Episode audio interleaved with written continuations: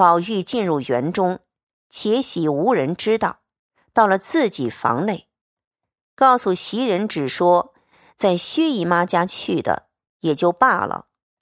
一时铺床，袭人不得不问今日怎么睡。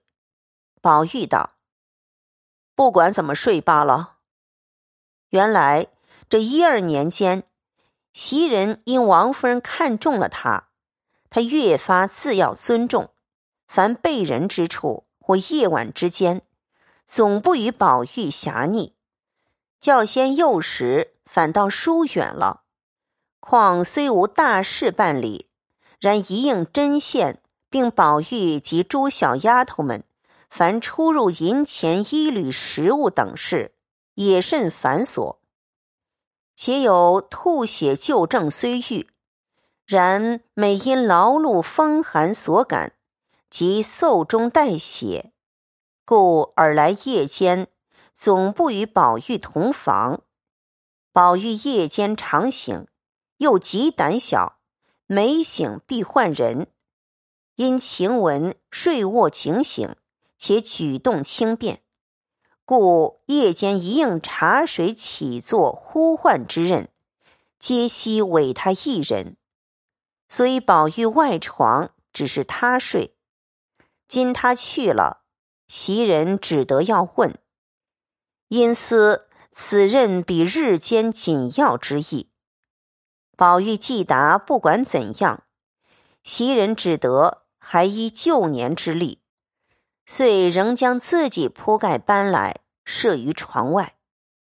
宝玉发了一晚上呆，即催他睡下。袭人等也都睡后，听着宝玉在枕上长吁短叹，复去翻来，直至三更以后，方渐渐的安顿了，略有齁声。袭人方放心，也就朦胧睡去。没半盏茶时，只听宝玉叫：“晴雯。”袭人忙睁开眼，连声答应，问做什么。宝玉因要吃茶，袭人忙下去向盆内蘸过手，从暖壶内倒了半盏茶来吃过。宝玉乃笑道：“我进来叫惯了他，却忘了是你。”袭人笑道：“他一乍来时，你也曾睡梦中直叫我，半年后才改了。我知道这晴雯人虽去了。”这两个字，只怕是不能去的。说着，大家又卧下。宝玉又翻转了一个更次，至五更方睡去时，只见晴雯从外头走来，仍是往日行景，进来笑向宝玉道：“你们好生过吧，我从此就别过了。”说毕，翻身便走。宝玉忙叫时，又将袭人叫醒。袭人还只当他灌了口乱叫，去见宝玉哭了，说道：“晴雯，晴雯死了。”袭人笑道：“这是哪里的话？你就知道胡闹，被人听着什么意思？”宝玉哪里肯听，恨不得一时亮了。就遣人去问信。及至天亮时，就有王夫人房里小丫头立等叫开前角门，传王夫人的话。及时叫起宝玉，快洗脸，换了衣裳，快来。因今儿有人请老爷寻秋赏桂花，老爷因喜欢他前儿做的诗好，故此要带他们去。这都是太太的话，一句别错了。你们快飞跑告诉他去，力逼叫他快来。老爷在上房里还等他吃面茶呢。环哥已来了，快跑快跑！再着一个人去叫兰哥，也要这等说。里面的婆子听一句应一句，一面扣钮子，一面开门，一面早有两三个人。一行扣衣，一行分头去了。袭人听得叩院门，便知有事，忙一面命人问时，自己已起来了。听得这话，忙促人来舀了面汤，崔宝玉起来灌漱，他自去取衣。因思跟贾政出门，便不肯拿出十分出色的新鲜玉礼来，只捡那二等成色的来。宝玉此时亦无法，只得忙忙的前来。果然贾政在那里吃茶，十分喜悦。宝玉忙行了醒臣之礼。贾环、贾兰二人也都见过宝玉。贾政命坐吃茶，向环兰二人道：“宝玉读书不如你两个，论提联和诗这种聪明。”你们皆不及他，今日此去，未免抢你们作诗。宝玉须听便咒他们两个。王夫人等自来不曾听见这等考语，真是意外之喜。一时后，他父子二人等去了。方玉过贾母这边来时。就有方官等三个的干娘走来，回说：“方官自前日蒙太太的恩典赏了出去，他就疯了似的，茶也不吃，饭也不用，勾引上偶官、蕊官，三个人寻死觅活，只要剪了头发做尼姑去。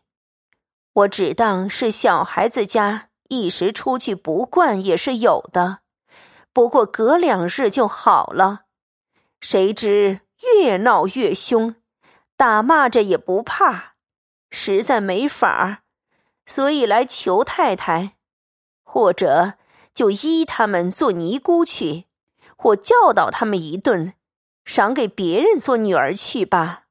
我们也没这福。王夫人听了道：“胡说，哪里由得他们起来？”佛门也是轻易入进去的，每人打一顿给他们，看还闹不闹了。当下因八月十五日各庙内上供去，皆有各庙内的尼姑来送供监之礼。王夫人曾于十五日就留下水月庵的智通与地藏庵的元信住两日，至今日未回。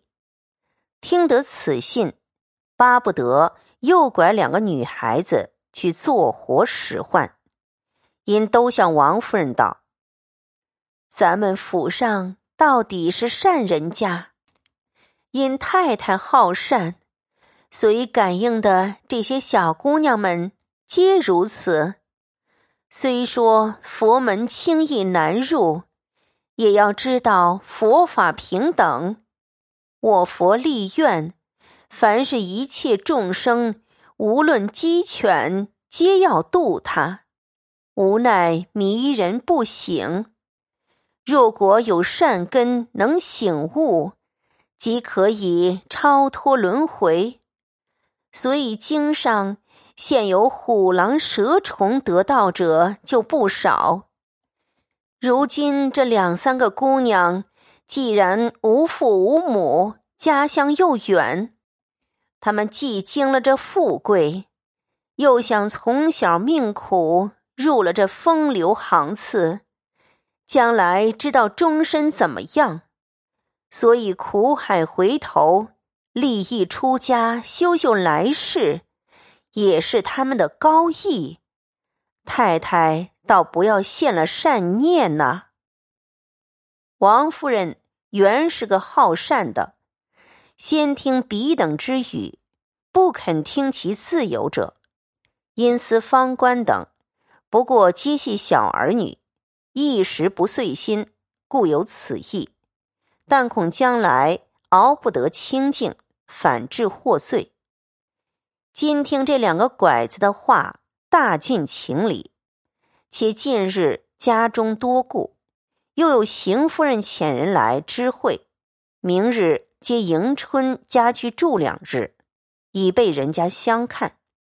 且又有官媒婆来求说探春等事，心绪正烦，哪里主意在这些小事上？